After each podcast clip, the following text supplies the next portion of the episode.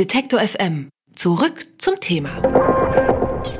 Im Sommer ist es hier bei uns bei Detektor FM immer ein Highlight, wenn in der Mittagspause draußen vor der Redaktion das Eismobil Halt macht. Tja, und jetzt beginnt die Saison ganz schön früh. Heute, Ende Februar, macht das Eismobil hier schon Halt. Ich habe gerade schon mein erstes Eis gegessen und denke mir, was ist da los mit diesem Wetter? Nach dem Rekordsommer im vergangenen Jahr haben wir jetzt auch einen der wärmsten Winter seit der Wetteraufzeichnung gehabt.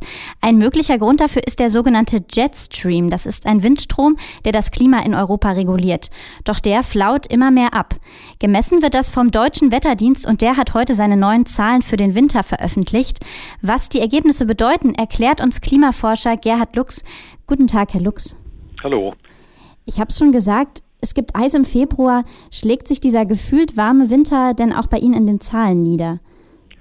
Also wir haben feststellen können, dass der Winter auch wieder äh, zu warm ausgefallen ist, zumindest zu warm gegenüber der Vergleichsperiode, der internationalen Referenzperiode, die ja festgelegt ist. Wenn man das also mal sich anschaut und dann ist auch mal wieder dieser Winter um fast äh, drei Grad über dem Schnitt, also das, äh, was eigentlich so sein, sein soll wäre.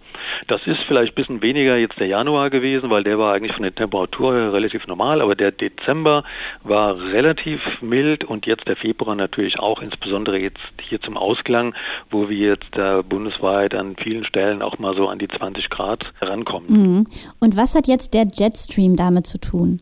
Na, das ist immer noch ein bisschen umstritten, äh, ob jetzt der Jet, äh, das ist ja praktisch ein, ein Starkwindband in, äh, in größerer Höhe, also etwa so in 8 bis 10 Kilometer Höhe, ob der jetzt hier auch an dem Winter so ein bisschen mitgedreht hat, das ist unklar. Es gibt Situationen, wo der Jet aber durchaus auch äh, seinen Einfluss hat. Das hat man zum Beispiel gesehen an dieser starken Kältewelle, die wir in den USA und Kanada vor kurzem hatten, im Januar hatten. Das war mit Sicherheit etwas, was diesem, äh, den Veränderungen äh, des Jets geschuldet war bei uns jetzt ein bisschen äh, weniger deutlich oder auch gar nicht wirklich deutlich. Warum sich der Jet ab und zu mal eben anders verhält oder weil er dazu neigt, auch mal ein bisschen schlapp zu werden, das denken die Klimaforscher hängt damit zusammen, dass die Unterschiede zwischen den, dem kalten Polarbereich und dem Äquator, dass sie halt geringer werden, weil es insgesamt immer wärmer auf der Erde wird. Mhm. Wir haben ja letztes Jahr auch so einen sehr kalten Februar gehabt und dann, ähm, nee, andersrum, wir haben ja auch einen sehr warmen Februar gehabt und dann war aber der März nochmal eisig kalt. Wie passt das zusammen und könnte das jetzt dieses Jahr im März auch wieder so werden? Also das kann schon zusammenpassen, denn äh, von Monat zu Monat oder verschiedene Witterungsperioden können ja sehr, sehr unterschiedlich sein. Das ist ja völlig auch normal in äh, hier unserem Raum, also praktisch hier in den mittleren Breiten. Wir haben eine Westwinddrift, wir bekommen unser Wetter vom, von Westen her, vom Nordostatlantik und da ist Abwechslung normalerweise üblich, das ist nicht ungewöhnlich. Und dann ist die Atmosphäre ja auch, äh, wie man so sagt, ein chaotisches System, physikalisch gesehen. Das heißt, da ist Abwechslung von vornherein garantiert. Ähm, ob das jetzt im März ähnlich weitergeht, äh, das steht völlig in den Sternen, denn unsere Vorhersagen, die können wir eigentlich streng genommen und seriös betrachtet nur für etwa sieben bis zehn Tagen im Voraus machen. Also wir wissen gar nicht genau, was wirklich in der zweiten Hälfte März passiert oder gar im April. Also das kann so oder so oder ganz anders ausfallen.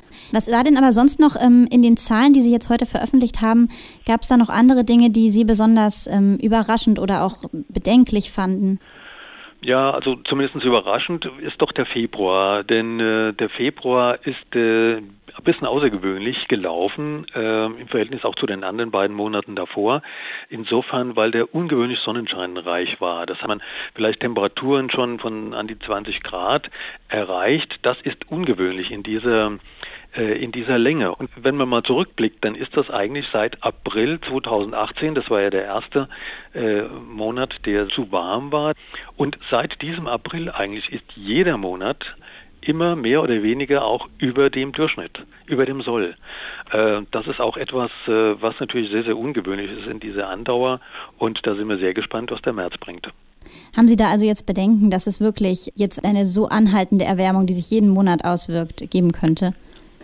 Naja, also Ich denke nicht, dass das äh, ständig so weitergeht. Das äh, kann auch nicht, denn dafür ist die Atmosphäre nach wie vor zu abwechslungsreich. Das ist nicht der Punkt. Äh, bedenklich ähm, ist vieles in der Meteorologie. Ich würde eher sagen, wir haben natürlich gewisse Befürchtungen. Das betrifft den Klimawandel und auch die Notwendigkeit, äh, was dagegen zu tun oder das wenigstens zu tun, was in unserer Macht steht. Äh, denn wir müssen eigentlich davon ausgehen, alle unsere Berechnungen, die wir äh, klimatologisch bis 2100 laufen lassen, zeigen ja, dass es äh, auch so weitergeht und dass die Erdatmosphäre unseres Planeten auch weiterhin zunehmend noch äh, sich erwärmen wird. Und das bedeutet natürlich in der Konsequenz, auf der einen Seite, ja, es ist schön, es ist warm, aber es bedeutet aber auch, dass die äh, Wahrscheinlichkeit von extremen Wettersituationen, dazu zählt eben auch so meine lange warme Periode, vielleicht 12, 13, 14, 15 Monaten, zählt eben auch dazu. Und das ist insbesondere für die Landwirtschaft, wenn die Trockenheit dann im Sommer noch mit dazukommt, natürlich eine schon eine kleine Katastrophe. Das hat man im letzten Jahr ja auch gesehen. Schönes Urlaubswetter auf der einen Seite, aber für die Landwirtschaft war das doch eine arge Belastung. Die Erde erhitzt sich weiter. Über die neuesten Zahlen des Deutschen Wetterdienstes und die Entwicklung des Jetstreams habe ich mit dem Klimaforscher Gerhard Lux gesprochen. Vielen Dank, Herr Lux. Ja, vielen Dank auch von meiner Seite. Detektor FM kann man übrigens auch live hören. Wir senden rund um die Uhr ein Online-Radio mit Kopf, Herz und Haltung. Im Wortstream mischen wir wissenswerte Themen mit moderner Popmusik und der Musikstream ist der perfekte Tagesbegleiter mit frischer Musik.